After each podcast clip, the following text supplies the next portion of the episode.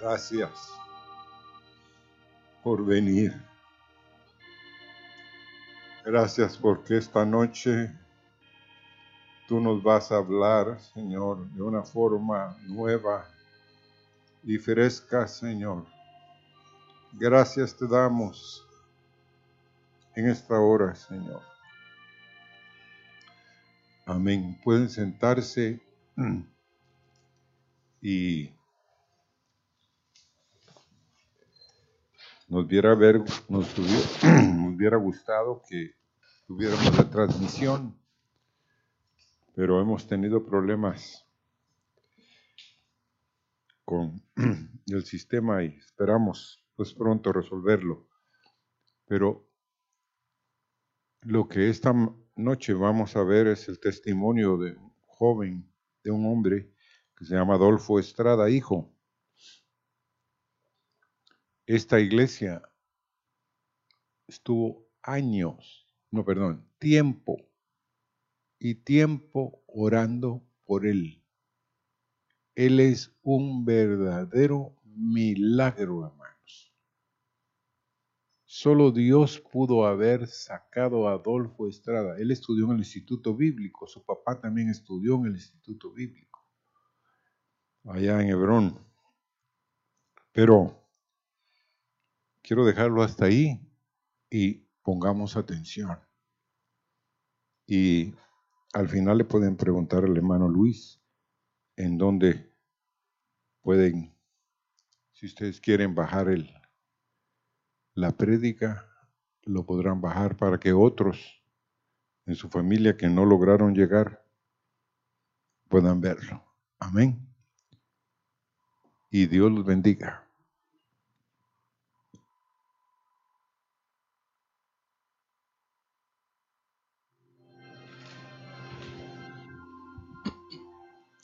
Esta mañana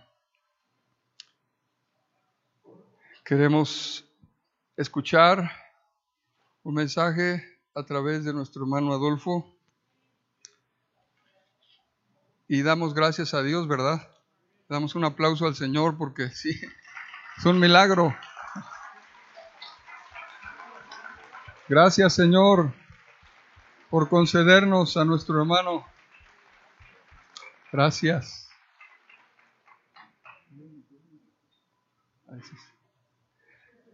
¿Cuándo predicaste en los jóvenes ese sábado? El 11 de septiembre fue un sábado. El hermano compartía con el grupo de jóvenes un mensaje. Y en esa semana fue cuando inició el proceso. El largo proceso yo estaba revisando mi, teléfono celular y me di cuenta que por ahí del martes, cuando me enteré que estaba un poco, un poco enfermo, que iniciaba, le había mandado yo un mensaje de ánimo, unas palabras, y todavía no sabíamos si había salido positivo, pero él me respondió, gracias por tus oraciones, salí, te aviso que salí positivo. Y hermanos de septiembre, ¿cuántos meses, hermano Adolfo? Ocho. Ocho meses prácticamente. Bueno, le dejo el lugar al hermano que nos va a compartir la palabra esta mañana. Es un gozo verte aquí, hermano, tenerte.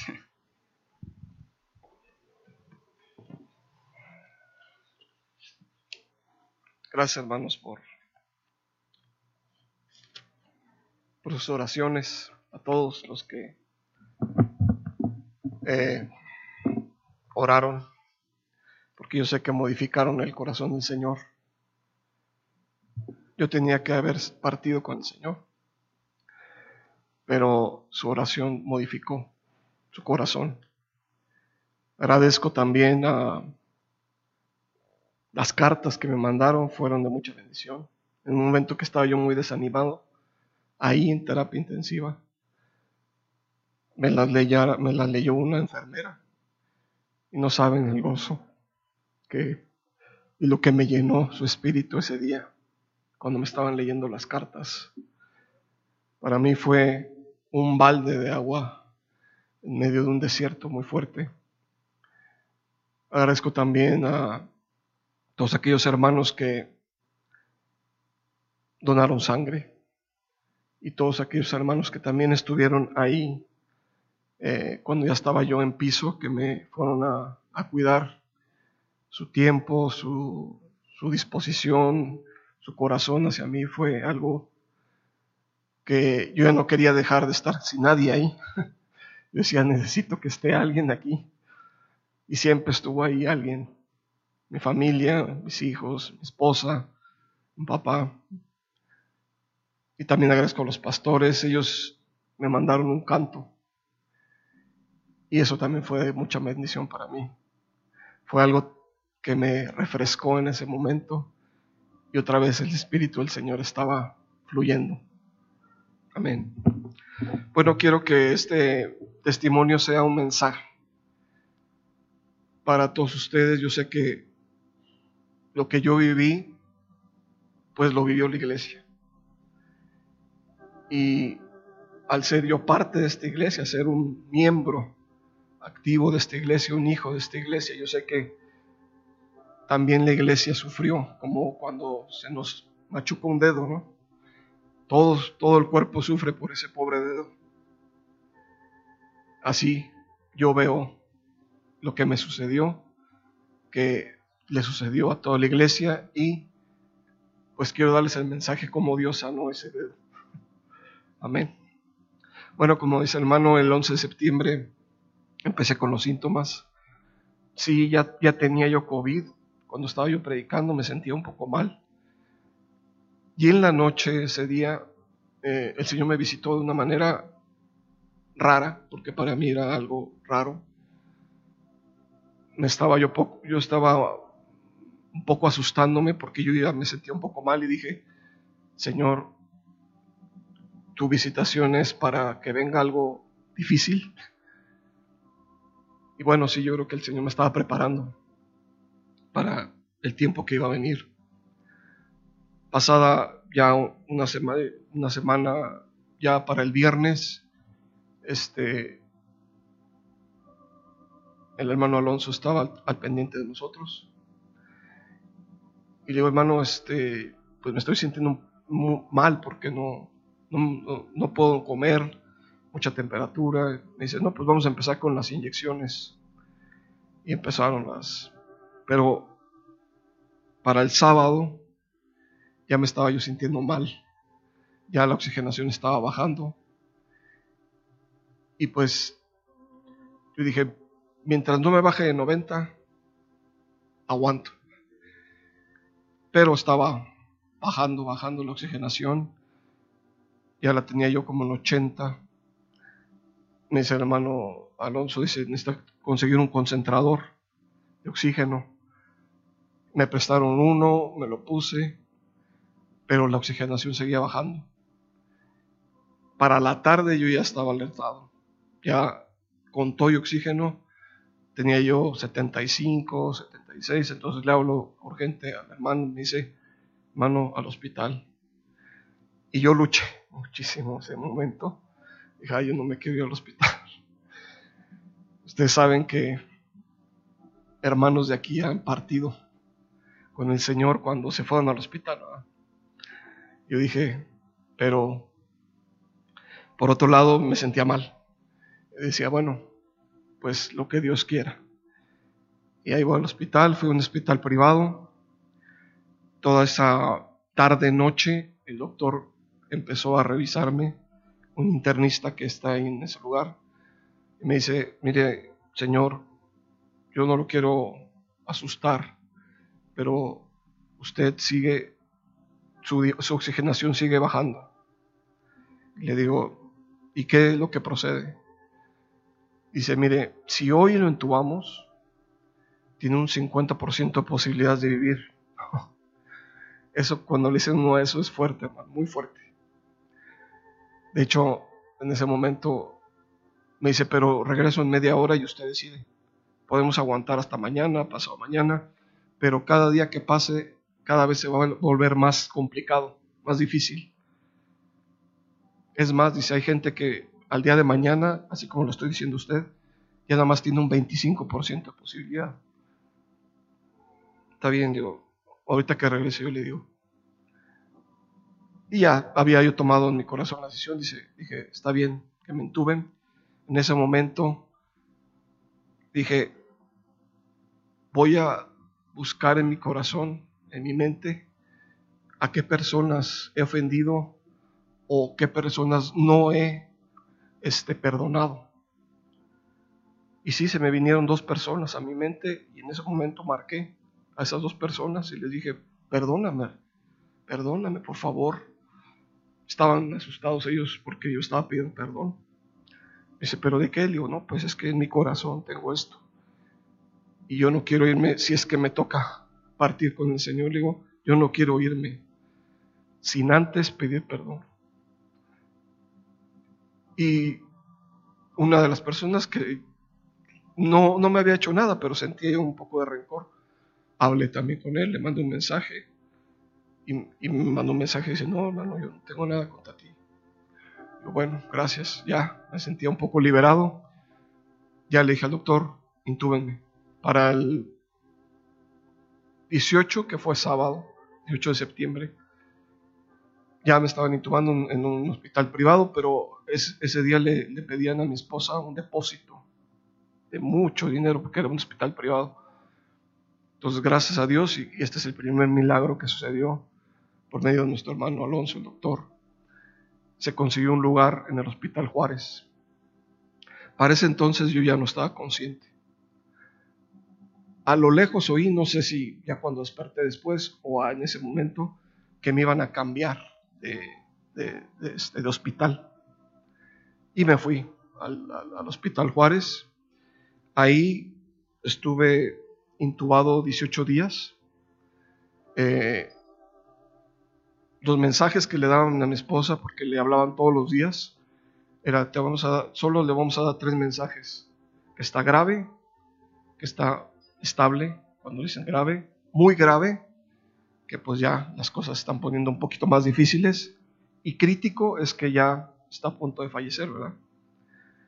Y mi esposa pues apuntó ahí en un, en un calendario todas las, todo lo, todo lo que le iban diciendo. Y me dice, ¿sabes qué? Este día me dijeron que estuviste crítico. O sea, estaba yo a punto de fallecer. y yo, así, así, así yo creo, fallecí. Eh, esa es otra, una de las cosas que me sucedió. La verdad no, no desconozco si fue en la intubación o cuando ya me hicieron la traqueotomía. Pero hermanos, partí con el Señor. Entré al túnel que le llaman, que algunos han oído. Y si es cierto, hay un túnel. Es un túnel pequeñito. Bueno, para mí era un túnel pequeño. Apenas entraba yo. Pero iba yo caminando en el túnel. Iba yo viendo pasajes de mi vida. El primer pasaje, hermanos, que vi, y es algo muy importante para que usted lo tome en cuenta, es cuando yo tenía 13 años y estaba recibiendo al Señor. Eso fue lo primero que yo vi ahí. Y después más cosas.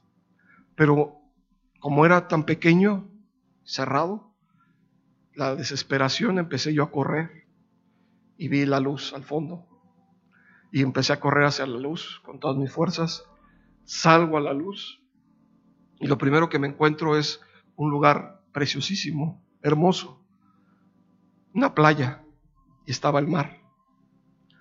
El mar era cristalino, los, mi vista estaba muy agudizada y podía yo ver hasta los peces del mar. Y había mucha gente, muchísima gente. Y lo primero que yo, pero yo estaba lejos, me di cuenta que yo estaba aquí y el, y el lugar donde estaba la demás gente estaba por la puerta y estaba yo así viendo a ver si veía yo a alguien conocido. En ese momento entendí que estaba en el cielo. Yo estaba viendo a ver si veía a alguien conocido y de repente veo al hermano Eleazar ahí parado, joven, con cabello, sin lentes, con bigote, joven. Y a, su lado, hermanos, estaba el hermano Alfredo. Entonces yo, de la emoción, le grité, Amaro. Y él volteó, me vio y, me, y le digo, voy para allá. Me dice, no, no, no, no es tu tiempo todavía. No es tu tiempo. Y como una nube me tomó y me regresó al, este, al cuerpo. Yo no sé, como, no sé si fue, como les comento, cuando estuve intubado, porque después de la intubación uno ya no puede estar más tiempo, porque la tráquea, bueno, toda esta parte, el tubo lo afecta. De hecho, todavía, ahorita por eso hablo un poco ronco, porque me afectó las cuerdas vocales. Pero todo esto lo afecta y se, está, se empieza como a estrechar. Entonces tienen que desentubar este, forzosamente. Una, enfermera me decía que cuando me desentubaron no respondía. Y tenía yo la oxigenación casi en 30. Dice, estaba usted a punto de fallecer. Dice, entonces pedimos permiso para hacer la tracotomía. La tracotomía es que hacen un agujerito en la tráquea, abajito donde está la garganta. Hacen un agujerito, meten una cánula, entra por el tubo traqueal y ahí conectan el ventilador mecánico. Y bueno, así fue. este, mi esposa firmó para que me, hicieran la traqueotomía. Cuando me pusieron el ventilador, me dice la doctora, dice, pero la enfermera me dice, cuando le pusimos el ventilador, usted empezó a respirar. Empezó a salvarse, empezó a, a responder. Yo, ah, porque yo le decía a la doctora en ese momento, le digo, no puedo hablar, dice, no. Dice, el tubo que le metemos, le, lo tiene adentro, bloquea el paso del oxígeno hacia arriba. Nada más puedo respirar por ese hoyito. Para el 6 de octubre, me dice esposa que le avisaron que desperté. Yo, la verdad, cuando uno despierta está todavía sedado porque siguen suministrando anestesia. Y la anestesia es como una droga que cambia la realidad. De hecho, cuando yo ya tenía un poco de conciencia, yo no pensé que, estuve, que estaba en México, porque como oí que me habían trasladado a otro hospital, yo pensé que estaba en Cuba, el país. Dije, ¿qué estoy haciendo aquí? Pero también allá a lo lejos oí que todo era gratuito. Y sí, ese es otro milagro, hermanos, que, que sucedió, porque un mes antes este, en, el hospital pues cobraban, como cualquier hospital. Cualquier persona que entrara le hacía un examen, este, socioeconómico, cobran.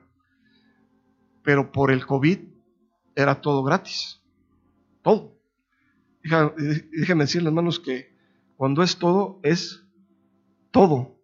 Medicinas, atención, todos los días me, colocaban un medicamento que cuando, este, en estos, en los días que cuando regresé a la casa me dice, me dice una enfermera, me dice, ¿usted sabe cuánto cuesta ese medicamento? Yo no, no, ni idea. Dice, cuesta 900 pesos, una sola inyección. Y me ponían todos los días esa inyección. Yo decía, wow, no cabe duda que tú, tú estás aquí, Señor. Y este, pues poco a poco que fui yo reaccionando, pues uno tiene la, cabeza toda, este, pues volteada. La realidad, yo pensé, yo, yo pensé que era la real, que yo no estaba en la ciudad. Otra cosa que no, este, que, que, me, que me pasó fue que se me apareció mi hijo. Eh, para los que no saben, yo tuve un hijo que murió hace 10 años, Rafael, y se apareció ahí como un enfermero. Bueno, era un enfermero, pero yo lo oía y era la voz de mi hijo. Y yo estaba plenamente seguro que era él. Yo decía, es que habla igual, tiene la misma altura, los ojos, todo. De hecho, yo no veía quiénes eran las personas porque estaban como era área COVID, pues estaban como robots, o sea, bata, cubrebocas, lentes, gorro. Entonces yo no sabía quién, quiénes eran, nada más sabía que era hombre porque, por, la voz. Pero yo no sabía quién era. Y él me, atendía. Y, me, y era de las, de, los, de, los, de las personas que mejor me atendía. Yo decía, y inclusive yo oía que me decía papá. Entonces se me apareció y yo dije, bueno, ¿será real? Señor, tú hiciste milagro de traerme a mi hijo. Pero bueno, pasaron unos días, no sé cuánto tiempo, y me cayó una bacteria y empezó la temperatura y temperatura. Y ustedes saben, cuando tiene una temperatura se siente muy mal y aparte que estaba yo pues casi mi cuerpo se quedó atrofiado totalmente. Ya no podía mover las piernas, no podía mover los brazos, apenas si podía mover la cabeza. Me estaban alimentando con sonda. Eh, yo veía que tenía como un aparatito aquí en, el pecho. Me dice el hermano Alonso que ese aparatito va directo al corazón, ahí también por ahí alimentan. Me alimentaban por la vía intravenosa, pero yo me sentía totalmente como un títere literal. Y muchos dolores, pero dolores y dolores, y la traqueotomía genera mucha flema. Y esa flema, cuando se acumula muchísima, no, ya uno no puede respirar, entonces lo tienen que aspirar, o sea, lo tienen, le tienen que desflemar. Y eso también es un procedimiento muy feo, muy, muy, muy, este, muy difícil, porque meten un tubito, un aspirador, y lo dejan uno sin, sin, este, sin respiración. Entonces yo empecé a renegar. Dije, Señor, ¿por qué me regresaste este cuerpo? Ya, este cuerpo ya no sirve. Padre, ayúdame. ¿Por qué? ¿Por qué estoy otra vez aquí? Ya estaba yo renegando y renegando y diciendo, Señor, en forma negativa, yo no quiero seguir aquí. Padre, ayúdame. Me daban analgésicos, medicamentos, antibióticos, para la mañana estaba yo con temperatura, me mantenía en el día, pero en la noche otra vez con temperatura. Ay, Padre, por favor, ayúdame. Y este, gracias a Dios, pues dieron con la bacteria.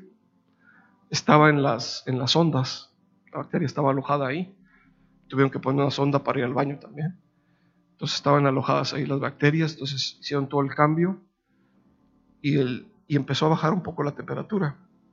Pero saben, un día estaba yo, literalmente, tiré el arpa, como dicen, tiré la toalla. Dije, Señor, ya no quiero seguir. Llévame contigo, Padre, por favor. Y estaba yo tranquilo ahí. De repente, ese día, no sé qué pasó, pero no vino un solo eh, enfermero ni doctor. A lo mejor sí estaban ahí, pero yo no, yo no vi todo el día. Dije, ya me abandonaron. Señor, pero tú eres el que me acompañas, le decía yo. Y saben, de repente vino como un silencio. Yo dije, atrás de este silencio, Señor, vienes tú. Y así fue, hermanos. Ese día me habían quitado el ventilador y me ponían oxígeno. Eso lo hacían para que mis pulmones se forzaran, porque el ventilador respira por uno. Pero cuando uno se está forzando para respirar, aún con oxígeno, es horrible, hermanos. O sea, no pueden respirar. Yo estaba, era, era, era algo que, que de las cosas que todos los días lo hacían, dos horas me quitaban el ventilador y me ponían el oxígeno. Ese tiempo para mí era la muerte estar jalando aire, jalando aire y jalando aire. Y ese día, ese, ese, en ese momento estaba yo así, con el oxígeno nada más. Y estaba yo. Pero el Señor venía después de ese silencio. Y de repente, hermano, sentí como un aliento que entró a mi cuerpo.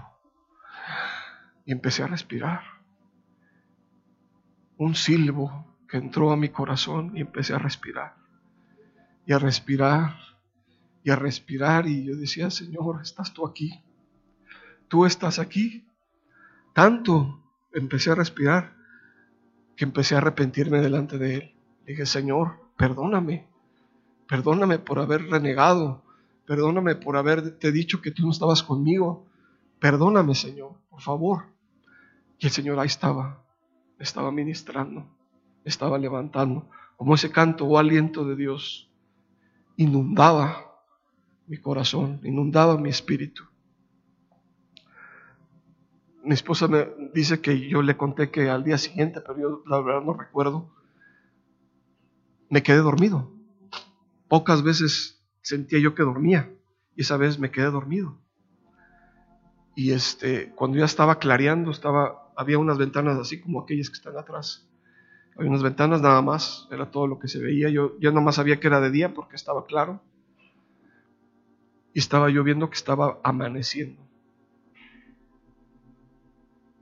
Y en eso yo estaba pidiendo al Señor, le digo, Señor, si me vas a librar, yo me arrepiento de todo mi corazón, con todas mis fuerzas. Y de repente tuve una visión. Y vi una mano, una mano que se me acercaba, una mano grande.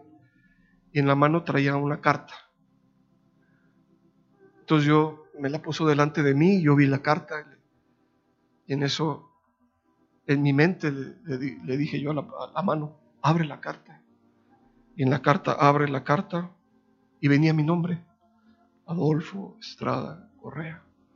Y yo ansioso, pero ¿qué dice adentro? Cuando se abre la carta, hermanos, decía, estás invitado a la boda. Ah, hermanos, ese fue el día más glorioso de toda mi vida. Cuando el Señor me dice, estás invitado a las bodas del Cordero, hermanos, no es nada más para mí, es para todos. Todos, hermanos, estamos invitados a las bodas. Todos, Señor, hermanos, estamos invitados a esa boda. Y yo con todo mi corazón le decía, gracias, Señor, gracias. Porque ahí estaba Él. Y yo ya tenía un deseo de vivir. Y mientras estaba yo recibiendo la presencia del Señor, yo sabía que Él me estaba llamando a ser un vencedor. Y yo decía, Señor, sí lo quiero. Aunque este valle de sombra, hermanos, y de muerte, pero sí quiero ser un vencedor. Ustedes saben, hermanos, que si uno anhela estar con el Señor. Hemos oído durante casi mes y medio o más el mensaje de la cruz. Y no es casualidad que el Señor nos esté llamando a tomar la cruz. ¿Por qué? Porque va a ser el único método y lo único que el Señor usa para que usted llegue a las bodas del Cordero y pueda ser un vencedor. Pero lejos, hermanos, del sufrimiento está su gloria. Y yo sentí un poco gotas de su gloria. dije, Señor, yo anhelo esa gloria. Más que el sufrimiento, el sufrimiento no me importa. Cuando eso estaba sucediendo, hermanos, yo me sentía bien. La temperatura se fue, más adelante había, había dos médicos. Era un hombre y una mujer. Eh, el hombre, el médico, se llama doctor Ramos, un hombre escéptico, eh, yo creo que hasta un poco ateo, o ateo a lo mejor. Y la doctora era creyente. Entonces, yo nunca vi que a mí me, pasaban a un reposet. Y ahí estaba yo un, buen rato, horas estaba yo sentado. La intención del reposet era durísimo. la intención de ellos era que yo me moviera, que me incomodara. Yo no sabía eso, ¿verdad? Yo, yo solo podía levantar la mano izquierda y le decía a la, a la enfermera, páseme a la cama, por favor. ya no aguanto esto. Pero este, un día me dice, la doctora me dice, es que necesitamos que se esté moviendo porque su cuerpo se está llagando, tanto tiempo estar acostado. Y yo me trataba de mover y movía la cabeza y trataba de moverme ahí en el reposet. Y un día me dice la doctora, unos días de esos que me pusieron en el reposo y me dice, ¿quiere ir a tomar el sol? Le digo, sí. Miren, hermanos, yo estaba con seis personas en terapia intensiva que yo veía. Dos a mis lados y tres enfrente de mí. Yo le, decía a mi esposa que yo no sé por qué me cambiaban de, de cama. Me cambiaron como ocho veces. Y yo me acordé que ya en estos días empecé a recordar que me ponía muy nervioso, pero era porque moría. Y moría este lado, moría el de este lado, moría el de enfrente, moría acá, moría allá. Entonces me movían porque me ponía muy nervioso.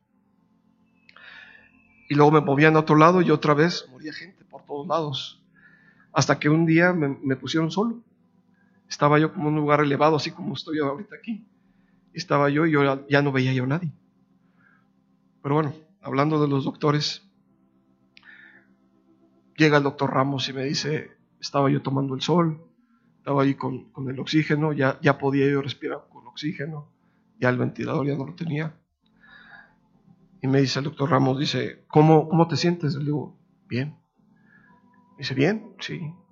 Dice, ¿y cómo ves tu situación? ¿Sí crees que salgas de esta? Y esa pregunta es muy difícil, hermanos. Yo dije, bueno, pues como me ve, ¿verdad? yo creo que, dice, este en cualquier momento se nos va. Y yo dije, no, estoy seguro que voy a salir. Dice, ¿estás seguro? Sí. ¿Eres creyente? Le digo, Así es, soy creyente. ¿Y en qué crees? En el Señor, bueno, yo no podía hablar, yo nada más con señas y me leía los labios. Yo creo en el Señor Jesucristo, creo en Dios y creo en el Espíritu Santo. Y sé que voy a salir de aquí. ¿Pero por qué sabes? Pues porque el Señor ya me lo dijo. No, no puede ser. ¿Ya has leído la Biblia? Le digo, claro. ¿Cuántas veces? No sé, muchas. ¿Más de cinco? Más. Tantos ya te las de saber de memoria, me dice. Le digo, no, leo la Biblia. Cada vez que uno la lee hay cosas nuevas. El Señor revela cosas nuevas y muy profundas, Leo.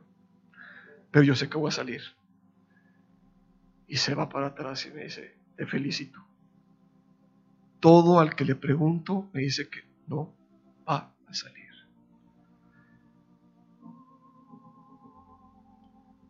Después llegó la doctora y me dice, usted se está recuperando muy rápido. Por eso lo estamos sacando al sol para que se recupere. Le digo, pero ¿cuándo voy a salir de aquí? Me dice, no sé, dice, a lo mejor en unos días más necesita comer por la boca. Digo, pero yo no puedo comer. Digo, pues me metieron una sonda por la nariz y, y atravesaba la garganta. Entonces, cuando a veces lo que sí yo tenía era mucha sed, y a veces yo pedía agua, yo sentía como pasaba el agua y se dividía ahí en el, en el este, con la sonda. Digo, pero con esa sonda yo no puedo comer. Tenía yo también muy inflamada la garganta y casi no pasaba nada, todo lo tenía que tomar en líquido. Y ahí, saliendo, cuando me estaban retirando del sol, me dice, le voy a quitar la sonda. Ah, bueno, pues agarró y me quitó la sonda y me dice, ahora sí va a comer.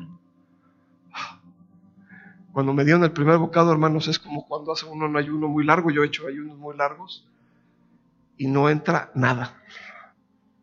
Ni el agua muy apenas. Y me quería que me tomara una gelatina, le digo, no, no quiero eso. Este, deme agua, un caldo, un jugo, un té, no sé, lo que sea, pero nada sólido. Este, ya, y siempre que se me acercaba me decía, si usted come sale de terapia intensiva. Está bien, ¿no?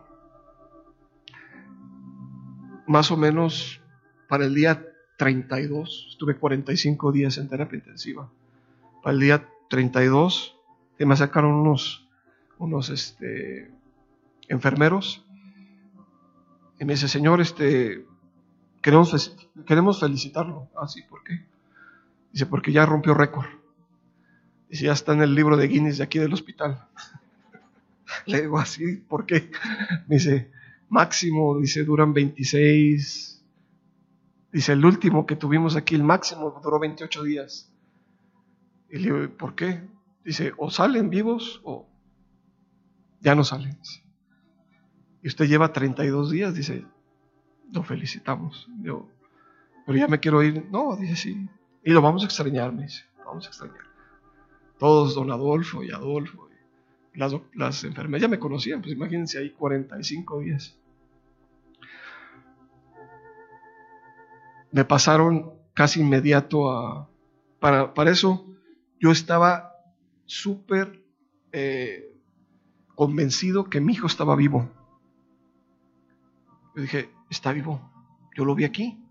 Inclusive, hermanos, algo que me sucedió, y yo sé que el Señor también lo hizo. Yo oía las voces de mi familia. Oía la voz de mi esposa, oía la voz de mis hijos. Cuando me dijo el doctor, oye, ¿quieres que te hagamos una videollamada con tu familia? Le digo, no, no, ellos están aquí. Bueno, y nunca hicieron una videollamada. Yo los oía. Le digo a mi esposa, no sé, a lo mejor en una, enfermera yo oía tu voz, pero yo te oía. Yo oía a mi hija, y oía a mi hijo, y oía a mi otro hijo, que, estaba muerto. Entonces salgo a, este, a terapia intermedia después de los 45 días. Y es cuando ya le permiten a mi esposa entrar a verme. Y ella llega ahí y la veo y me abraza, me toca, estaba emocionada. Y lo primero que le pregunto, ¿y Rafa?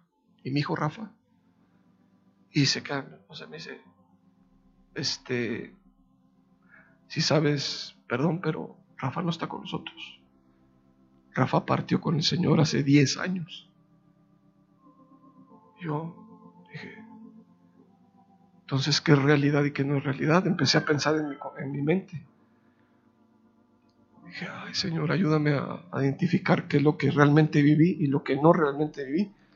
Porque también en ese entonces, entonces todo ese tiempo, hermanos, según yo, viajé a varios países. Según mi mente, va.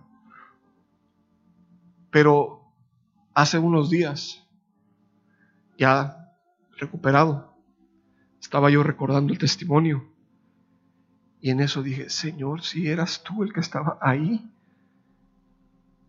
porque cuando estaba mi hijo y me estaba atendiendo en esos días, yo le pregunté y le dije, hijo, ¿a dónde te fuiste? Y me dice, es que yo nunca me he ido. Le digo, hijo, ¿y dónde estabas? Yo siempre he estado contigo. Hermanos, era el Señor. Rafa es sanador. Rafael Dios es el sanador. Ya estuvo, hermanos, todos los días. Era, ¿saben? Era de los enfermeros que cuando decían, ¿y quién va a bañar al Señor? Yo. ¿Y quién no va a curar? Yo. ¿Y quién va a estar con él este, estas dos horas con él? Porque tenía que alguien cuidarme cuando estaba yo con el, con el, con el oxígeno, porque tres veces entró en broncoespasmo. O sea, perdí la respiración. O sea, se pierde el ritmo de la respiración con el corazón y puede uno morir también en ese momento. Entonces, tres veces entré en broncoespasmo y él era el que me cuidaba. Era el Señor, hermanos. El que estaba ahí siempre. Me dijo, siempre he estado contigo. Nunca me he ido. Siempre he estado ahí. Dije, ah, Señor. Y sí, cuando yo pasé a piso, yo lo dejé de ver a mi hijo. Ya no lo volví a ver. Otro testimonio fuerte es que estando en piso también me puse mal. Me cayó una bacteria. Siempre en los hospitales andan rodando bacterias. Me cayó una bacteria y me puse muy mal los primeros días. Eso le tocó a, uno de mis hijos. De hecho, estaba yo un día tan mal que yo me quería arrancar todo. Traía, traía yo aquí la traquetomía y traía el oxígeno. Me dice mi hijo, te arrancaste el oxígeno y te querías arrancar el tubo es que yo no lo aguantaba. Eh, el tubo lo ponen y ponen un resorte que lo está, lo está jalando. Ese resorte ya no lo soportaba. Y yo me lo jalaba y me lo jalaba. Y este, Y me dijo, me decía, es que no te lo puedes quitar, con eso estás respirando. No, es que ya no lo aguanto. Pero ya estaba, ya tenía yo en ese momento 40 de temperatura, entonces estaba yo desesperado por, por todo lo que me, estaba pasando. Y creo que me anestesiaron porque de, ahí yo ya no me acuerdo mucho.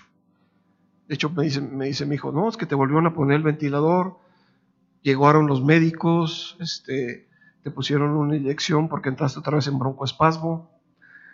Le digo, no me acuerdo de nada. Seguramente me, inyectaron eh, algo de anestesia. Pero lo que yo había ganado en tres días lo perdí totalmente. Este, y estaba yo, otra vez estaba yo afligido, porque dije, bueno, y yo le pregunté a, este, en ese entonces ya estaban yendo los hermanos. Y un hermano que fue, le digo, oye, ¿no me van a regresar a terapia intensiva? No, no creo, hermano. Sí tienes mucha temperatura, pero vamos a echarle ganas. El hermano Toño, Toño Flores, me dice, ¿qué hago por ti, hermano? Le digo, mira, pídete una palangana y agua fría y me la estás poniendo, por favor. Sí, sí, sí. Estuvo toda la noche ahí. Le ponía un ratito la, la toalla fría y hasta se secaba de tanta temperatura. Yo empecé a angustiarme mucho y dije, Señor, ayúdame. Ayúdame, por favor. Ahora que fuimos, lo que menciona el hermano Emilio, que fuimos al, al retiro, yo no me acordaba que yo le había contado a él que cuando estaba yo con mucha temperatura, de repente vi a una persona que se estaba paseando ahí en, en este, en, el pasillo. Comúnmente éramos seis personas las que estábamos ahí y se estaba ahí paseando. Y yo vi que eh, el hermano Toño desapareció. Y cuando regresó, según yo, le pregunté, le digo, hermano, ¿a dónde fuiste? Me dice, ¿no me he ido? Yo siempre he estado aquí contigo. No, es que vino una persona y traía un gotero en su mano y me empezó a dar gotas en mi, boca y empecé a, a, sanarme. No vino ningún no, nadie. Era el Señor, me dice el hermano Antonio. Era el Señor que se estaba paseando y vino a confortarte. A partir de ahí, hermanos, empecé a sanar, y a sanar, y a sanar, y a sanar. Yo sé que el Señor movía a los médicos porque me pasaron a una área aislada, le llaman, donde se tienen que poner bata, cubrebocas, para poder entrar ahí, para que precisamente no caiga otra bacteria. Y el doctor le dice a mi esposa, se tiene que llevar a su esposo lo antes posible. Y ella dice, ¿y cómo me lo llevo? No sé, busca alguna forma. Y gracias a Dios para el 19 de noviembre, dos meses después, me fui a mi casa. Con oxígeno. Era un títere literalmente. No tenía ninguna, estaba totalmente atrofiado. Brazos, piernas, todo.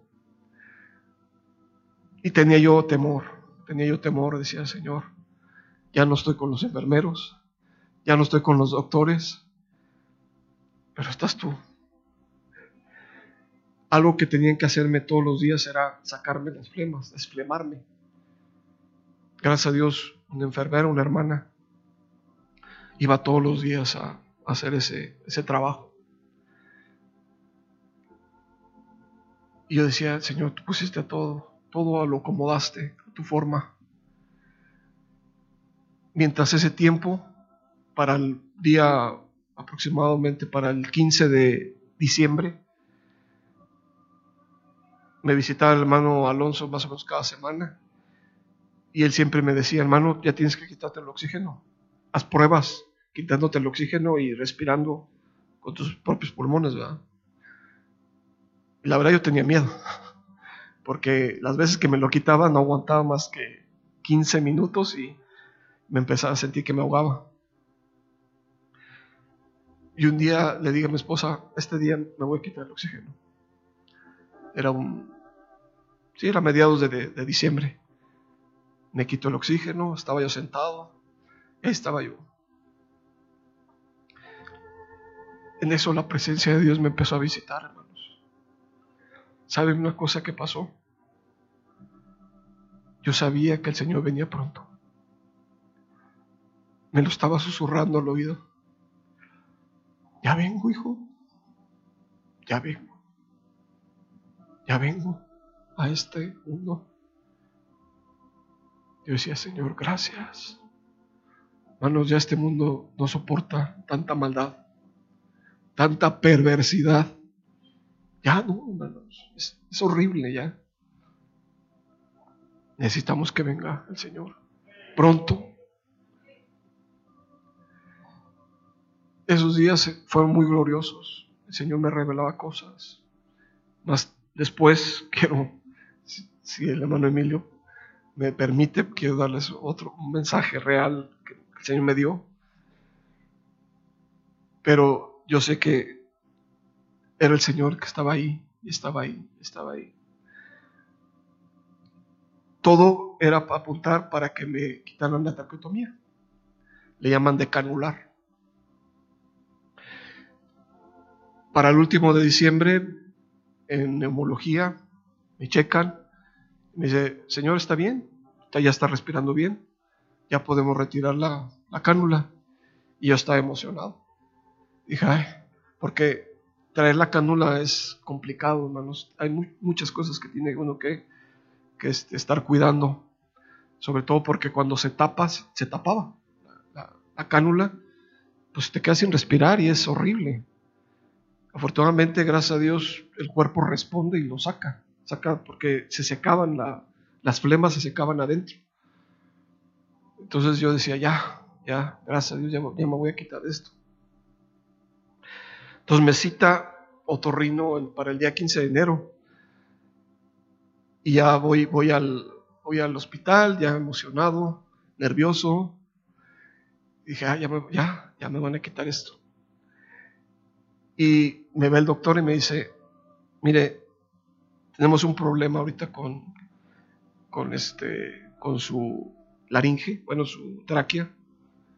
Parece que está un poco cerrada y se cierra, como yo les comentaba, por la intubación. La intubación hace que la tráquea se, se contraiga.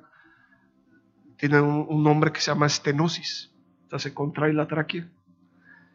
Dice, y todavía no podemos decanular necesitamos hacerle un estudio, una resonancia magnética. Dice, si no, si le quitamos ahorita se puede ahogar. Ah, me entristecí muchísimo, hermanos. Dice mi esposa que hasta me enojé. Yo dije, ay, Señor. Ah, y para esto me dicen, tómese el estudio y lo vemos en un mes. Le digo, no, un mes. Le digo, no. Bueno, en 15 días en 15 días está bien. Al otro día me fui a hacer el estudio. Dije, no, tengo que hacerme este estudio, ya, ya no aguanto esto. Y este, fui a hacerme el estudio, me hicieron el estudio. Dos días después me dice mi esposa, oye, necesito ir a ver a el endocrinólogo. Y el endocrinólogo es un doctor experto en cuello. Entonces me dice, ¿por qué no vamos a verlo y que te su opinión? Ya tienes el estudio. Le digo, sí, tienes razón, vamos. Le digo, este, ya fui, me vio, vio el estudio, se sentó y estaba muy contento. Me conocí, nos conocemos de hace muchos años, casi llevamos 10 años conociéndonos con ese doctor. Dice, estoy muy contento, muy emocionado, muy, muy feliz de que están ustedes vivos, porque le dijimos que los dos habíamos contraído el COVID. Y más, dice, estoy, y te quiero felicitar y te van a quitar la cánula, no tienes ningún problema. Uf, yo dije, ah, gracias Señor. Bueno, ya pasaron los 15 días, ya era 28 de, perdón, 30 de enero.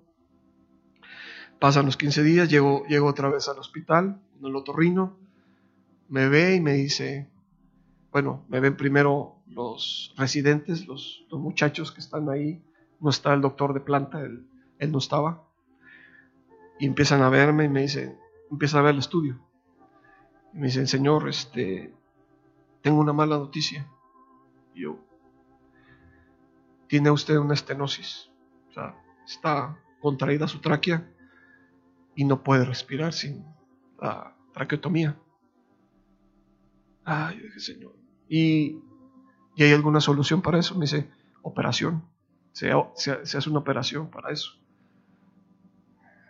Dije, bueno, pues, ¿cuántos meses más van a pasar para esto, verdad? Yo para eso ya anhelaba estar aquí con ustedes, hermanos, de veras.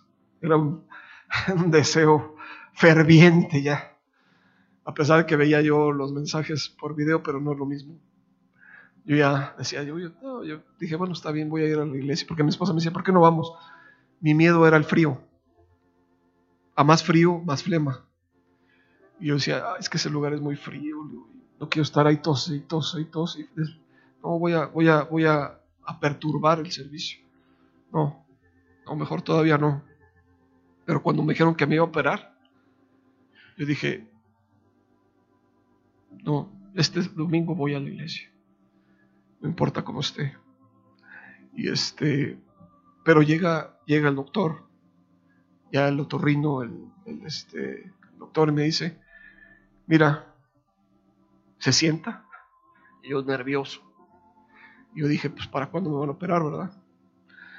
Me dice, gracias a Dios, dice, tu estenosis es un grado muy bajo y puedes respirar perfectamente bien.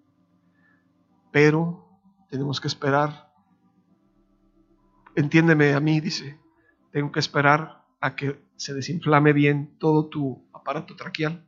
Te vamos a dar unos medicamentos, nos vemos en un mes.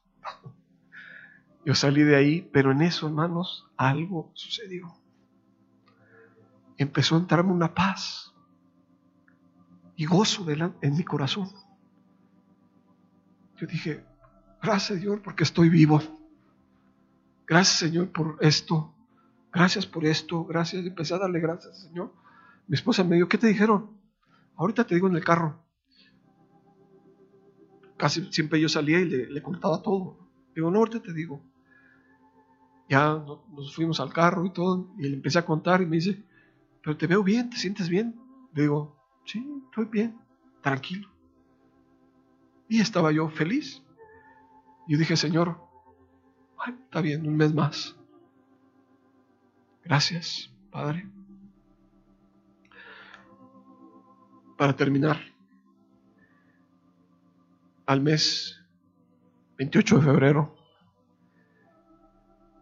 llego, de igual forma no estaba el doctor, estaban los, los residentes, me meten en una cámara, checan ahí, me dicen, Señor, creo que no lo vamos a poder desentubar, de. Y yo, bueno, yo dentro de mí dije, está bien, no hay problema. Señor, tú tienes todo el control, todo el dominio, está bien. Pero vamos a ir con, con lo que le tomamos de la cámara, vamos a ir con el doctor, el otorrino, dice, está en otro lado, y vamos a pedirle su opinión. Sí, adelante. Ya estaba yo tranquilo, dije, tal vez ya no pasa nada. Tal vez sí me van a tener que operar. Regresan, pues son muy ceremoniosos, ¿verdad? Son muy, muy así, muy, este, cuidan sus palabras, lo que dice. Dice, Señor, ¿qué cree? Yo, ¿qué? Me dice, lo vamos a decanular. En serio, sí. Acuéstese. Yo pensé que era un procedimiento que me iban a poner anestesia, me iban a coser. Eso es un hoyo que, hacen ahí en la garganta. Me estaban hablando, me, dijeron que tomar aire y pero así, sin, sin darme cuenta, vamos, la, la cánula para afuera empieza el chorro de sangre me dice, espérese un rato, dice, si puede respirar, ya está. Media hora, dice, ya está todo arreglado. Gracias a Dios, hermanos, pues a partir, sí, efectivamente, a partir de que me decanularon, me empecé a sentir mejor. No saben lo que es tener esto bien. Pero hermanos, yo sé que, ya más para, para terminar, quiero nada más leer un versículo, unos tres versículos vamos a leer. Vamos ahí en Apocalipsis.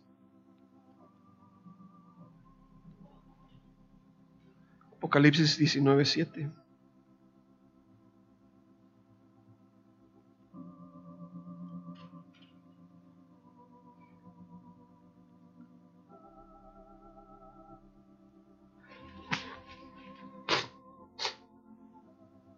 Dice, gocémonos y alegrémonos y démosle gloria, porque han llegado las bodas del Cordero y su esposa se ha preparado.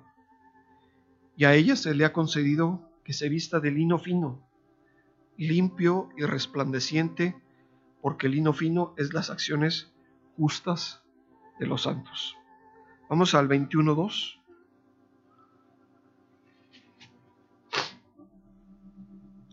Y yo, Juan, vi la santa ciudad, la nueva Jerusalén, descender del cielo de Dios, dispuesta como una esposa ataviada para su marido. El 27, el 21-27.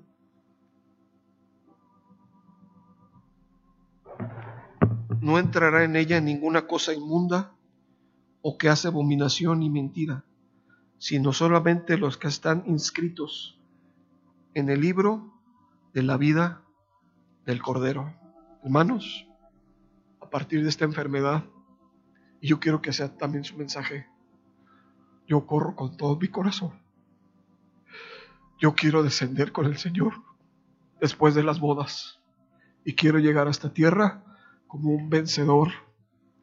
No es algo que sea eh, es inclusivo para un grupo de personas no lo es. Hermanos, yo así lo sentí. No lo es. Es para todos, para todos, hermanos.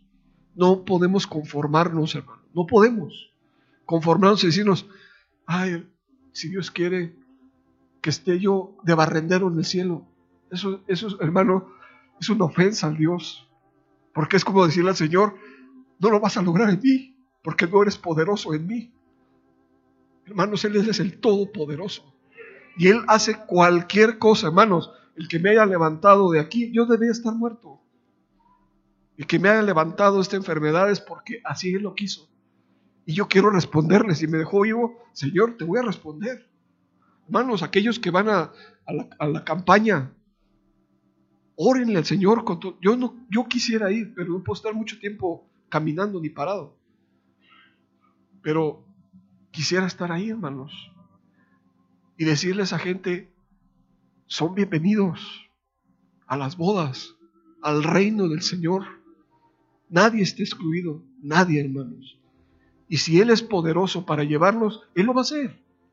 Él lo va a hacer, no nosotros. Nosotros somos, en, nuestra, nuestra humanidad no puede. Es imposible para nosotros, pero para Él es posible.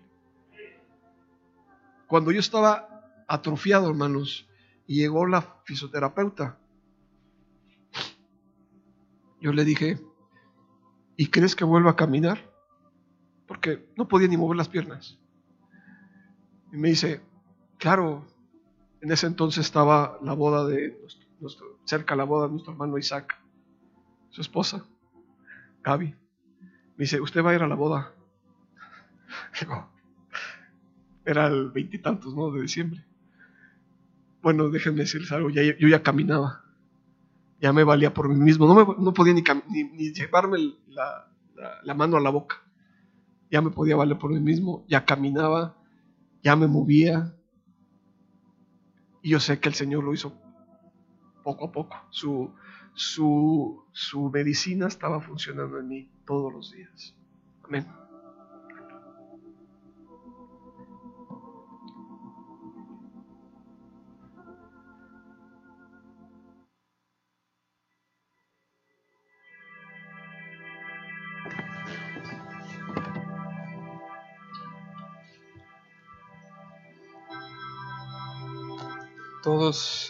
Si somos miembros de una congregación, como veíamos hoy, somos una señal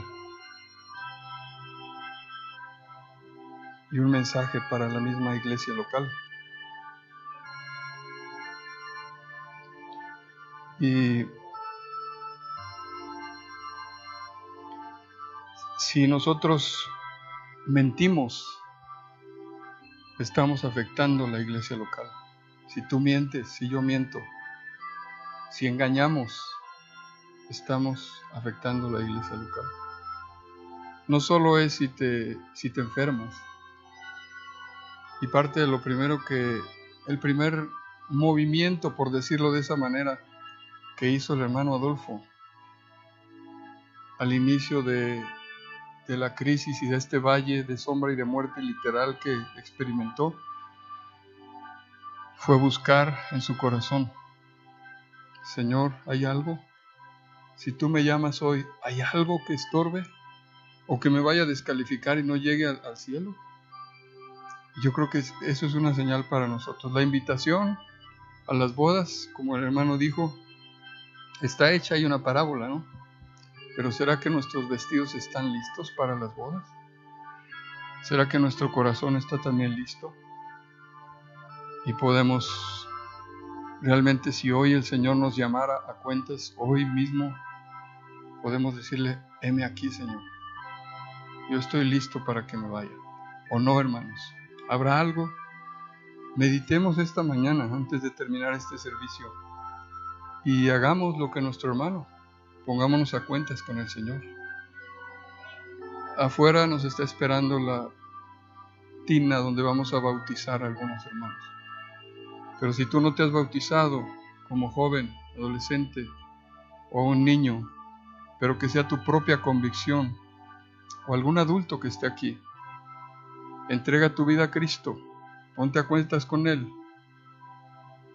y en un momento más descenderás a las aguas del bautismo para que Él te lave y te limpie. No solo con su sangre, sino también eso, es un símbolo. Morimos al mundo, resucitamos en Cristo. Así que pongámonos de pie y mientras cantamos con entendimiento este himno,